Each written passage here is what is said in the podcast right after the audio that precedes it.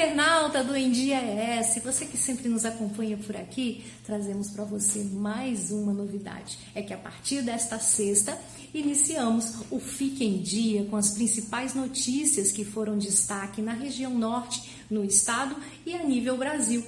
Falando de economia, a Receita abriu nesta quarta-feira, dia 8, a consulta a lotes residuais do Imposto de Renda de 2008 a 2019. Limite de juros do cheque especial começou a valer nesta segunda-feira, dia 6. Governo do Estado e municípios capixabas recebem 260 milhões de sessão onerosa. Todos os detalhes dessas notícias você acompanha aqui no Em Dia ES. Educação, Secretaria de Educação investe quase um milhão e meio para a compra de livros. Alunos da rede pública estadual de ensino de Soretama conquistaram o primeiro lugar na UFES. Governo do estado investe 100 milhões, quase 100 milhões em obras nas escolas. Aluno de Linhares da rede estadual de ensino lança podcast tratando sobre questões sociais, com os temas machismo, masculinidade tóxica e homofobia. Política. Renato Casagrande comemora resultado de melhor governador de 2019, realizando 44% do que prometeu em campanha. Bolsonaro chama livros didáticos de lixo e propõe que material seja suavizado para 2021. Cursos. Qualificar Espírito Santo abre inscrições na próxima terça-feira, dia 14, para a primeira etapa, com mais de 16 mil vagas de cursos profissionalizantes.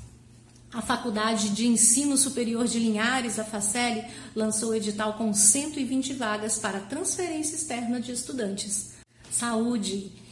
Primeira injeção de anticoncepcional masculino começa a ser fabricado em 2020. Contraceptivo indiano é eficaz por 13 anos e foi concebido como um substituto da vasectomia.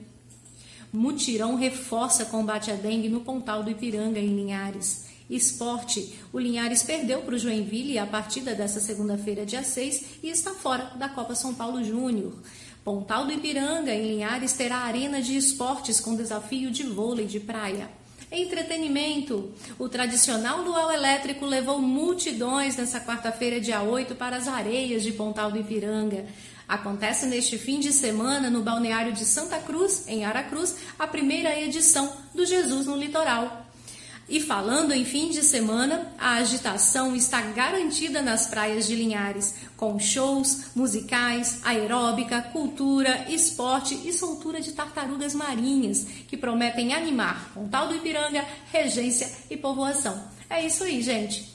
Esse é a primeira edição do Fique em Dia com as principais notícias da semana que aconteceram por aqui. Então, vamos lá. Todas as sextas, você tem um compromisso aqui com a gente para você ficar muito bem em dia. Tem resumo então no IGTV e no podcast. Em todas as redes sociais você também poderá acompanhar. Em Dia ES. É isso aí. Até a próxima e fique em dia com a gente.